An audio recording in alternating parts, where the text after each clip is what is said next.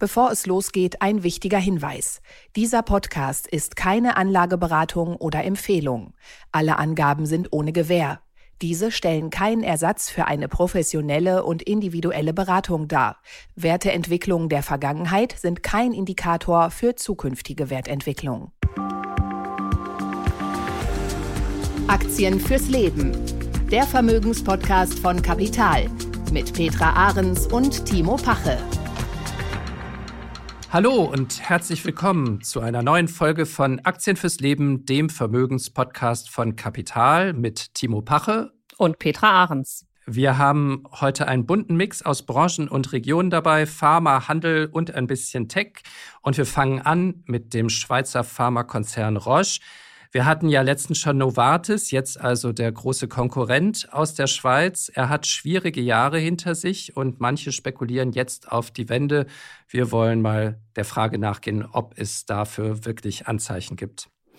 Und dann gehen wir mal wieder rüber über den Atlantik ähm, in die USA und betrachten einer meiner auch Lieblinge, ähm, den Handelsriesen Costco, ein Klassiker der Aktienanlage, der aufgrund der hohen Inflation stark profitiert hat. Und last but not least und äh, für viele wahrscheinlich eher ein unbekanntes äh, Unternehmen, ähm, die SES Imogatac beziehungsweise nun Fusion Group, ein relativ kleines Unternehmen aus Frankreich. Also wir befinden uns hier im Small beziehungsweise Mid-Cap Segment.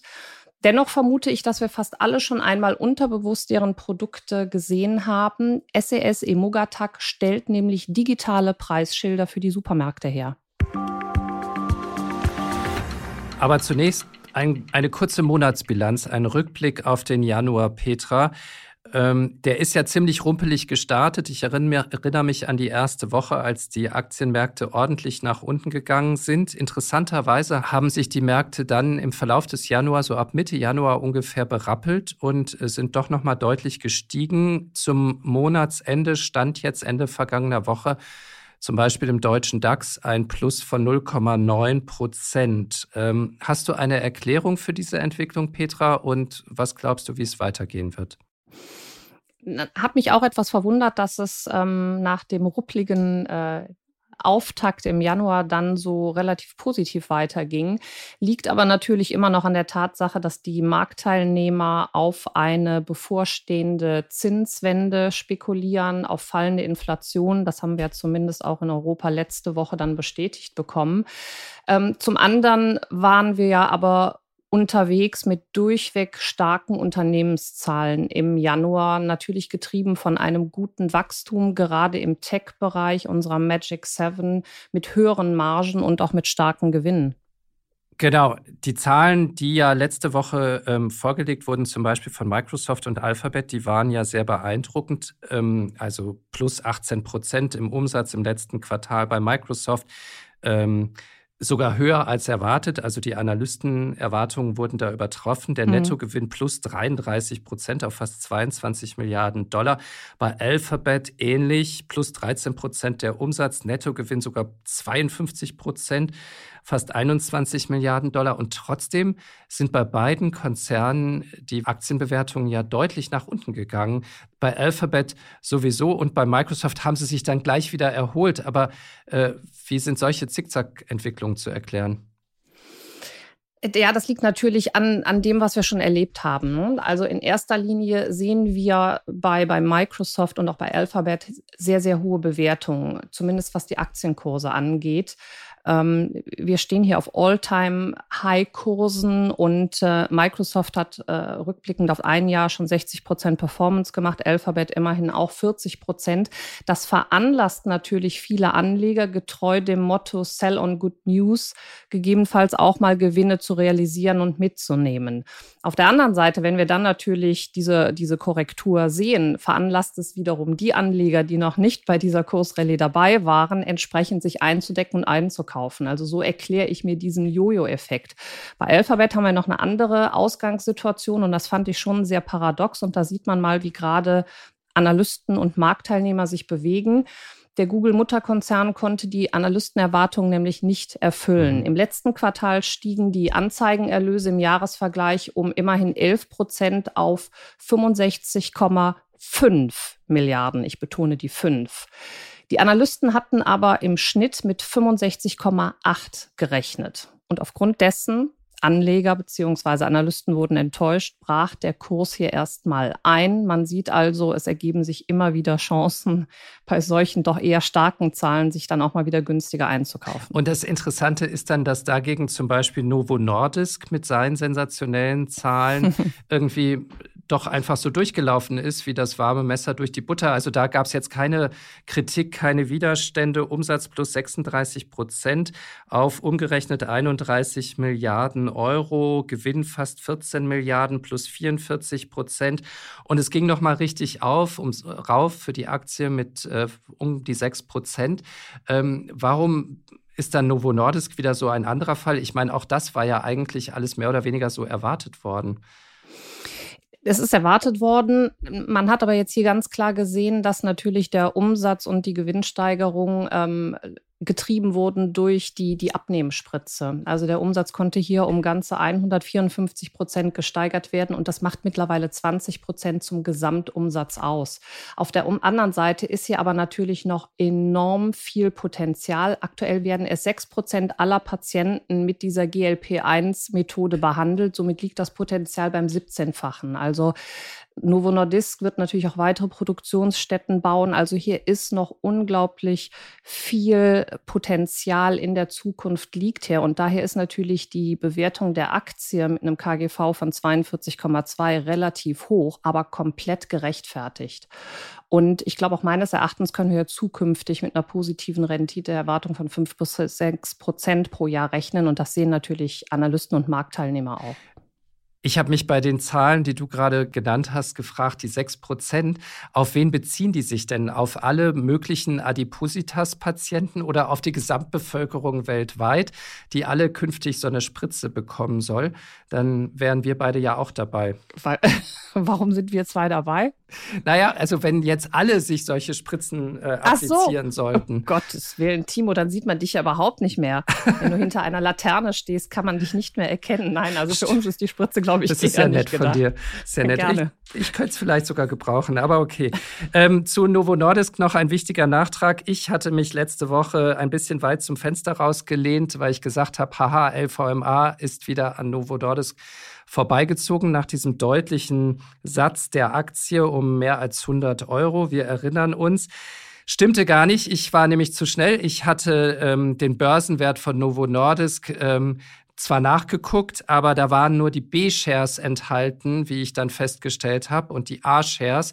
Das differenziert sich nämlich bei Novo Nordisk. Die fehlten der Aktien, äh, die Aktienbewertung, der, die Marktkapitalisierung von Novo Nordisk liegt erst recht nach dem Anstieg in der letzten Woche bei über 500 Milliarden US-Dollar und liegt damit auch deutlich vor LVMH.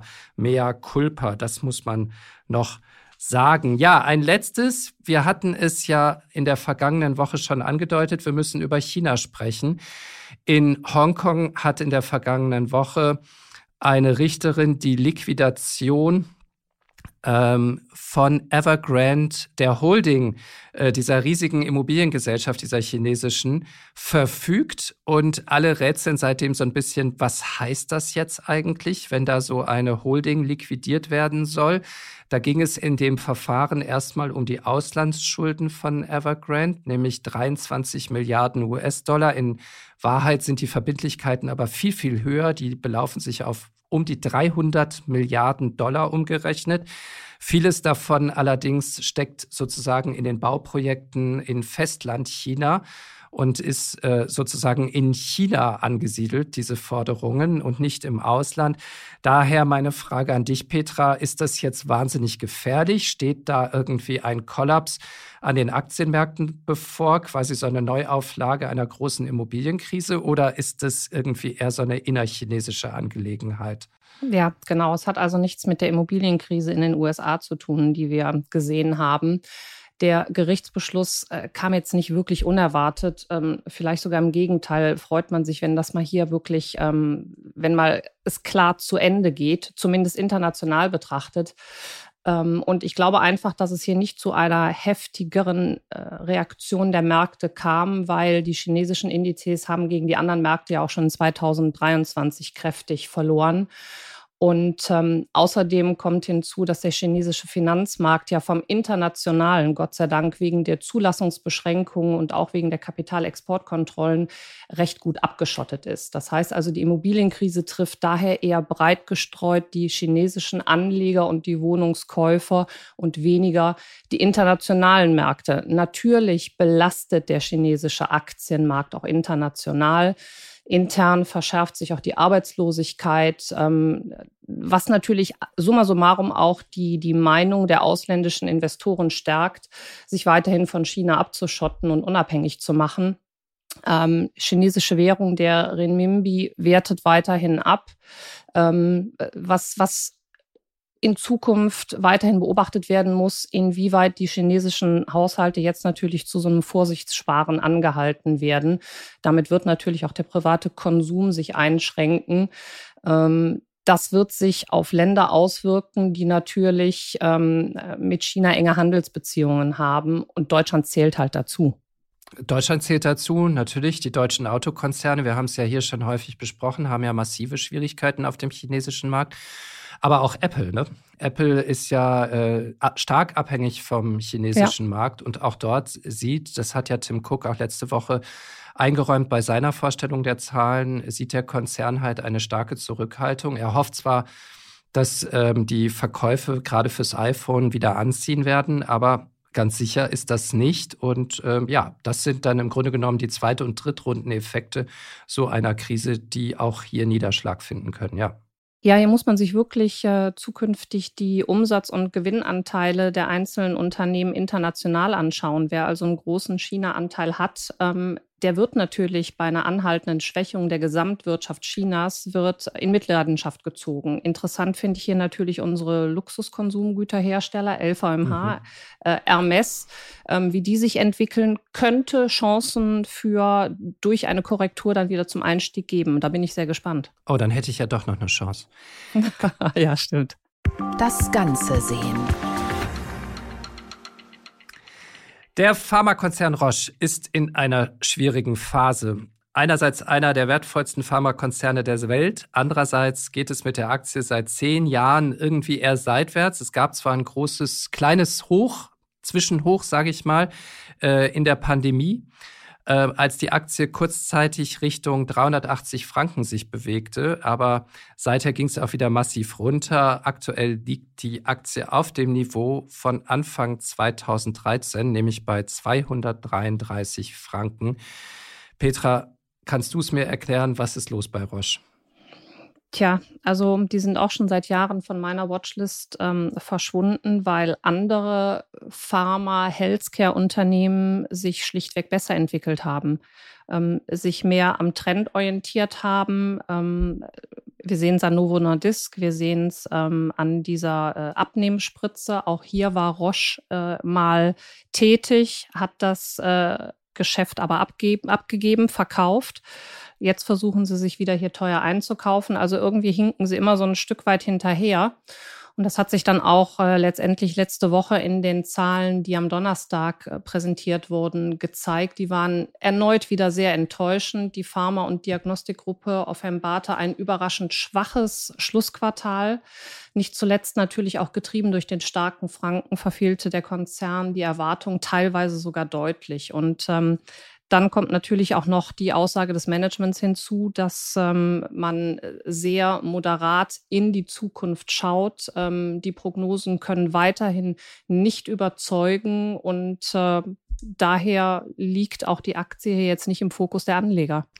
Du hast es gerade angesprochen, das fand ich eine ähm, lustige Ironie der Geschichte, dass Roche ähm, eigentlich mal sehr weit war mit äh, der Entwicklung von so Abnehmpräparaten und man dann 2018 diesen selbst entwickelten GLP-1-Wirkstoff, das ist der Wirkstoff, der auch äh, in der Novo Nordisk-Spritze ja zum Einsatz kommt, ähm, dass man das dann verkauft hat und ausgerechnet an Eli Lilly, die jetzt mit dem Präparat auf den Markt kommen, als einzige Novo Nordisk da Konkurrenz machen können, für mhm. über zwei Milliarden jetzt eine Produktion in Mainz aufbauen, weil sie sagen, das Zeug wird ihnen so aus der Hand gerissen, ähm, dass sie dringend die Produktionskapazitäten ausweiten müssen. Und Roche steht jetzt am Seitenrand und hat gerade weil sie sich überlegt haben, ah ja, scheint ja doch irgendwie ein Geschäft zu sein, haben sie jetzt gerade für 2,7 Milliarden US-Dollar ein kalifornisches Unternehmen übernommen, was auch in diesem Bereich forscht und Medikamente entwickeln will, aber die sind alle noch so früh in der Entwicklung, dass man gar nicht weiß, wann die wirklich mal zum Einsatz kommen werden. Und das ist ja irgendwie schon ein, ein bemerkenswertes Signal für dieses Unternehmen. Ne? Die sind offensichtlich äh, immer wieder gezwungen, sehr, sehr teuer zukaufen zu müssen, um überhaupt ähm, neue innovative Medikamente in den Markt bringen zu können. Das ist jetzt nicht untypisch für diese Pharmakonzerne, das machen die ja am laufenden Band. Aber Roche scheint da irgendwie ein besonders unglückliches Händchen zu haben. Definitiv, definitiv. Und ähm, ja, sie hängen einfach hinterher, während andere sich nicht nur positioniert haben, sondern auch schon äh, Umsatz und Gewinne daraus ziehen. Und wir wissen selbst, dass dieser Markt von Eli Lilly und von Novo Nordisk momentan komplett ähm, bespielt wird. Und ob oder wenn sie dazu stoßen, glaube ich, ist die Musik ja schon gespielt. Also daher auch in diesem Falle wieder viel zu spät ähm, reagiert. Die Kursentwicklung auch mal hoch, mal tief, aber wirklich eher eine Seitwärtsbewegung. Du hattest es eben äh, gesagt, ich glaube seit 2013 ähm, fast eine Nullentwicklung. Da drängt sich jetzt aktuell wirklich kein Kauf auf. Enttäuschende Zahlen, Ausblick ist wenig inspirierend. Also wir hatten es im Vorfeld schon besprochen, die müssen erstmal liefern, bevor man hier einsteigen sollte. Würde man, also jetzt noch eine letzte Frage. Mhm. Ich ahne deine Antwort, aber trotzdem, ähm, wir haben ja auch viele Zuhörerinnen und Zuhörer, die auf die Dividende schauen und die Dividende beträgt oh, 4,2, ähm, ne? Bei, ja, die haben eine Rendite von 4,2 Prozent. Die liegt so um die 10 Euro, die Dividende umgerechnet. Ähm, ist das nicht doch irgendwie etwas, wo man sagt, die sind ja relativ konservativ in ihren Ausschüttungen, in ihrer Ausschüttungspolitik und machen ja aber immer noch verhältnismäßig stabile Gewinne. Äh, letztes Jahr, glaube ich, ähm, 13,3 Milliarden Franken. Also könnte man nicht so einen versöhnlichen Abschluss machen und sagen, ja, irgendwie äh, wegen der Dividende nimmt man die Aktie dann halt doch ins Depot? Ja, den versöhnlichen Abschluss gibt es für mich in diesem Fall nicht. Ähm, ich kenne diese, diese Kalkulation, dass man sagt, niedriges KGV mit einer hohen Dividendenrendite ähm, kann sehr solide sein. Dafür ist mir aber ein KGV von 16,37 einfach noch zu hoch. Also da muss ein Unternehmen für mich schon ein einstelliges KGV haben mit einer entsprechenden Dividendenrendite. Dann würde ich sagen, was kann im Kurs hier schon viel passieren? Aber Roche hat für mich im Moment nicht diese fundamental soliden Unternehmenszahlen, dass ich hier einsteigen würde. Wahre Größe. Ja, wir kommen zu Costco Wholesale. Ähm, ein US-amerikanisch börsennotiertes Unternehmen, welches über 850 Einkaufshäuser betreibt, die zur, die nur an zahlende Clubmitglieder gehen, beziehungsweise für diese zugänglich sind. Und warum dieses Unternehmen ähm, auch eines meiner Lieblinge ist, dafür muss ich etwas näher auf das Geschäftsmodell eingehen.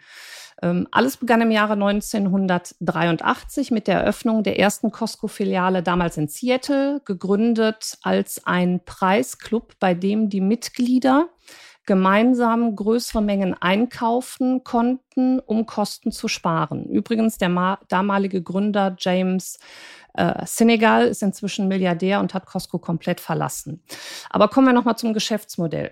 Costco unterscheidet sich zu anderen regulären Einzelhändlern wie zum Beispiel Walmart in drei ganz entscheidenden Punkten. Erstens, man kauft in Massen ein. Zweitens, um einkaufen zu können, muss man ein Costco-Mitglied sein.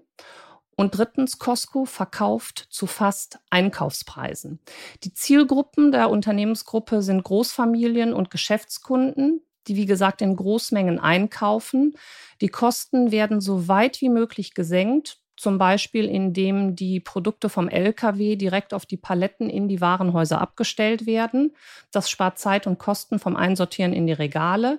Das Produktsortiment umfasst nur das Notwendigste mit ein paar saisonalen Angeboten. Also es wird zum Beispiel jetzt nicht im Getränkebereich, wird nicht im Regal, wird man dort nicht finden, eine Coca-Cola, eine Pepsi, Dr. Pepper, wie sie alle heißen, sondern nur das nach Costco Meinung nach beste Produkt. Damit steigt die Kaufmenge und die Einkaufsbedingungen verbessern sich enorm für Costco. Und das finde ich so interessant. Also die Menge macht's und letztendlich die günstigen Einkaufspreise. Das ist die Perspektive des Kunden, die günstigen Einkaufspreise. Ja. Die Menge macht's, ja, aber du hast es auch angesprochen. Das Unternehmen macht zwar einen riesigen Umsatz, aber jetzt nicht so wahnsinnig viel Gewinn, weil die Marge ja notwendigerweise in dem Geschäftsmodell, das du gerade skizziert hast, sehr viel niedriger ist als nochmal bei anderen Einzelhändlern, wo ja die Marge auch schon meistens nicht so riesig ist. Ne? Total. Also die Marge liegt hier, die, die insgesamte Gewinnmarge liegt bei gerade nur zwei Prozent. Aber wie du schon gesagt hast, die Masse macht's. Also äh, Costco-Läden haben im Angebot circa 4000 verschiedene Produkte. Im Vergleich zu einem Walmart Center, die haben um die 140.000.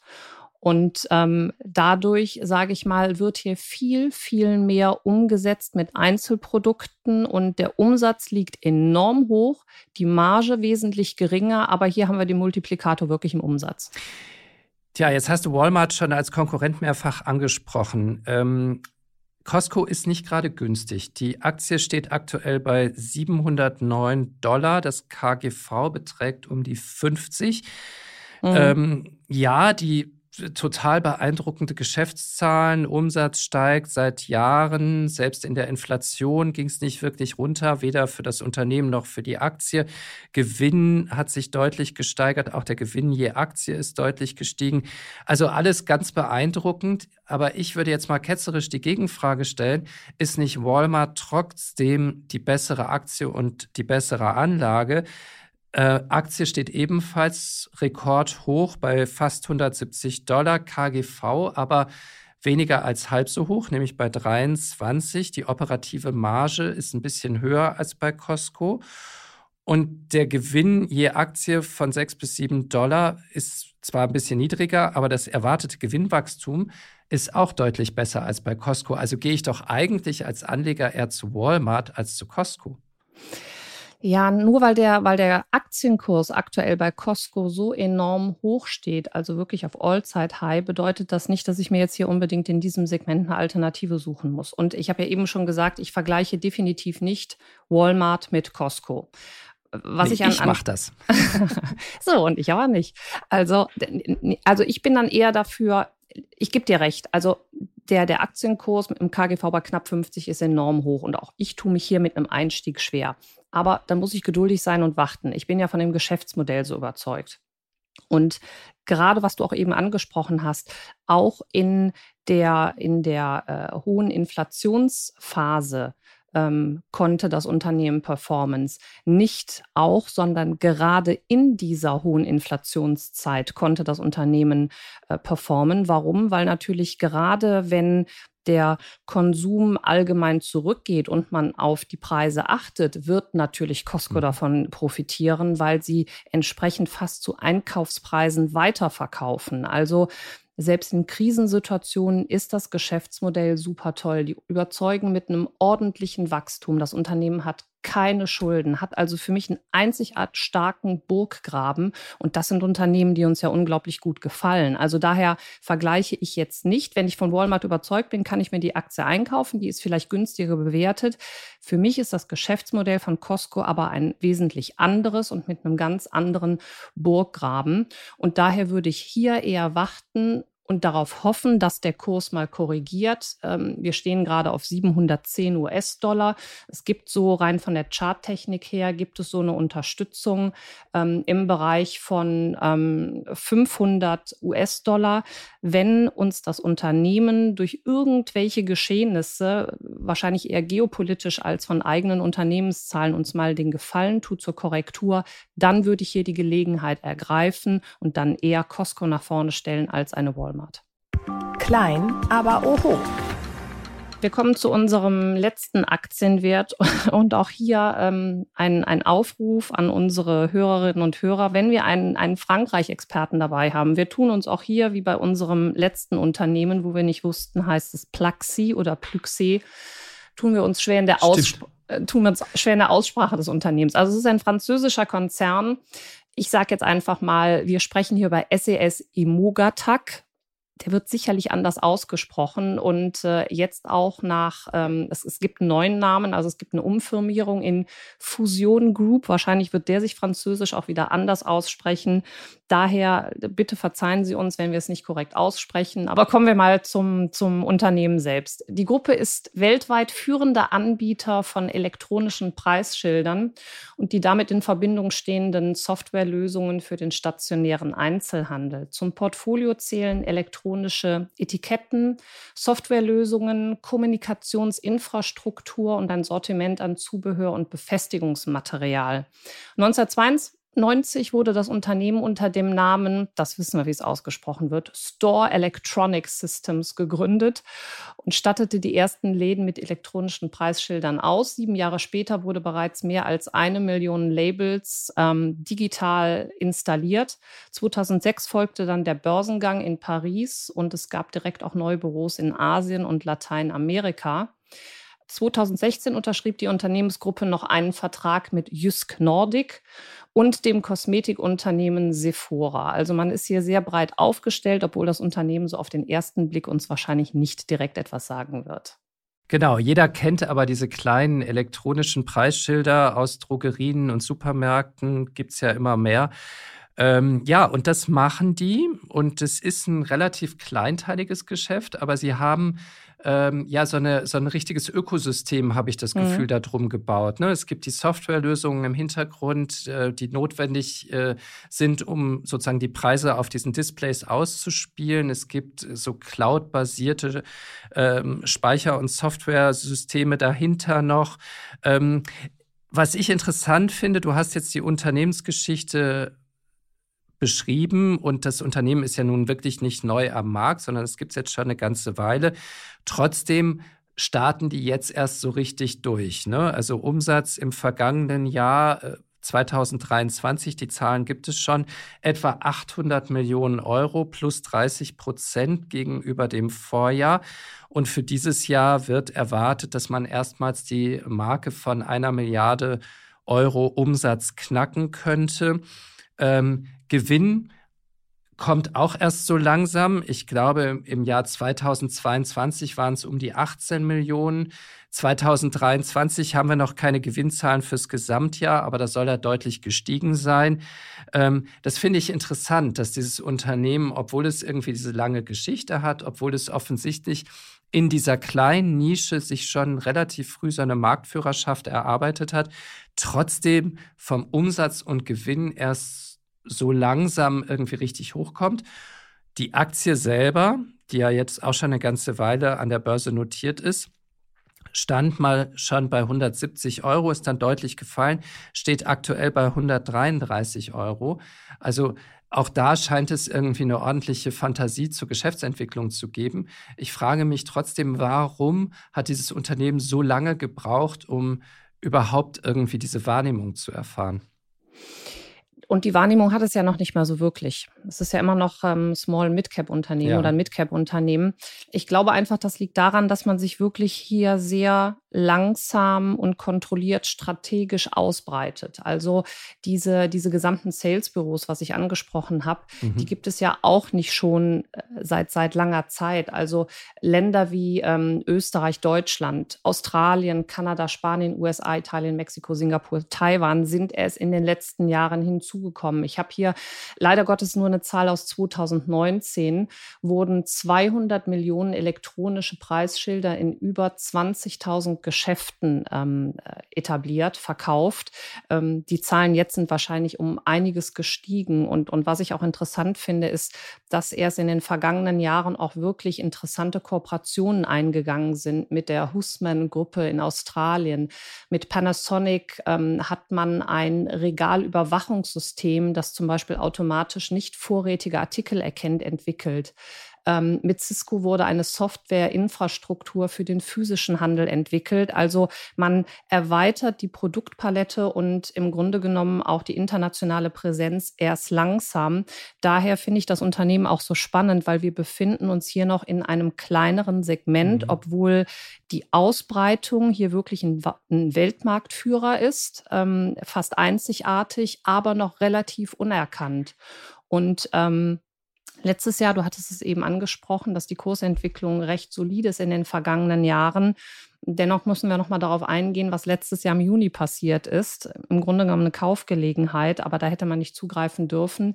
Letztes Jahr im Juni gab es einen erheblichen Einbruch des Aktienkurses. Das Unternehmen hat den Handel selbst seiner Aktie kurzzeitig um zwei Tage ausgesetzt, nachdem Vorwürfe über Leerverkäufe bekannt wurden.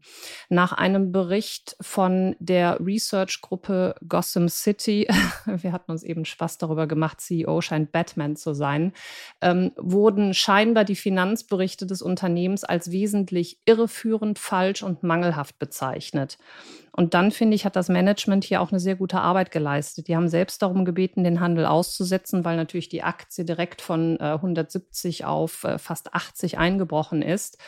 Das Unternehmen, das Management hat sich dann fünf Tage Zeit genommen, um die ganzen Vorwürfe von Gotham City Research durchzugehen und hat nach fünf Tagen ausführliche Stellungnahme zu allen Anschuldigungen geliefert. Und dann hat man auch gesehen, dass nach dieser kurzen Phase ähm, dann der Kurs bis heute wieder auf 135 Euro angestiegen ist. Wäre vielleicht eine Kaufgelegenheit gewesen, aber bei solchen Zahlen oder beziehungsweise bei solchen Anschuldigungen, wir kennen es von Wirecard, würde ich natürlich auch tunlichst nicht hier jetzt einsteigen. Aber würdest du jetzt einsteigen bei einem KGV von 20? Naja, wir haben, also wir müssen ja auch wieder unterscheiden. Wir sind nahezu am Allzeithoch, aber KGV mhm. von 20 ist natürlich absolut angemessen. Ähm, dennoch ja, Allzeithoch, starke Erholung jetzt wieder auf diese brisante Lage im letzten Jahr. Ich würde jetzt erstmal die Zahlen für 2024, für das laufende Jahr abwarten, um hier auch wieder zu sehen, wie geht es jetzt solide weiter. Grundsätzlich aber ist es so, Digitalisierung in den Supermärkten steht außer Frage. Ähm, es lässt sich viel Flexibilität in der Preisgestaltung ähm, lässt sich dadurch zu. Es ist natürlich klar, ich kann sofort kann ich aus der Zentrale schalten, ähnlich wie das bei den Tankstellen ist und kann Preise anpassen. Und wenn ich hier in deutsche Supermärkte gehe, ist da noch Potenzial. Also viele haben immer noch handschriftlich oder ausgedruckte Prints an den Regalen hängen. Also zum einen, es gibt Potenzial und wenn uns auch hier der Kurs äh, eine Chance der Korrektur gibt, ist es für mich ein Kandidat, der ins Depot gehört. Ich warte ja darauf, dass ähm, irgendwann mal diese Preisschilder erkennen, wen sie da vor sich haben und dann im Grunde genommen schon die Preise ganz schnell anpassen, wenn sie sehen, oder oh, kommt Petra Ahrens, die kauft jetzt wieder irgendwie hier ordentlich fürs Wochenende ein. Wir erhöhen mal alle Preise um 10 Prozent. Auch das wird ja irgendwann kommen, Petra. Ja, dann, dann, dann haben wir die Mitgliedschaft wie bei Costco und dann bekommst du, weil du ein Power-User und Käufer bist, dann bekommst du einen Rabatt. Interessante Idee, darauf könnten wir mal eine KI, ein Start-up gründen. Ja. Ähm, Timo, dazu melden wir uns, wenn wir an die Börse gehen und dann machen wir da den nächsten Pod Podcast zu. Okay. Ähm, für heute belassen wir es erstmal dabei ja. und sagen herzlichen Dank fürs Zuhören und bis zum nächsten Mal. Das war Aktien fürs Leben, der Vermögenspodcast von Kapital mit Timo Pache und Petra Ahrens. Wir gehen jetzt mal in die Karnevalswoche und ich begrüße Sie bestimmt nächste Woche mit einem dreifachen Köller Alarv. Wir wollen es sehen. Oh, da freue ich mich drauf. Vielen Dank. Also, bis dann. Bis dann. Tschüss. Tschüss. Aktien fürs Leben. Der Vermögenspodcast von Kapital mit Petra Ahrens und Timo Pache.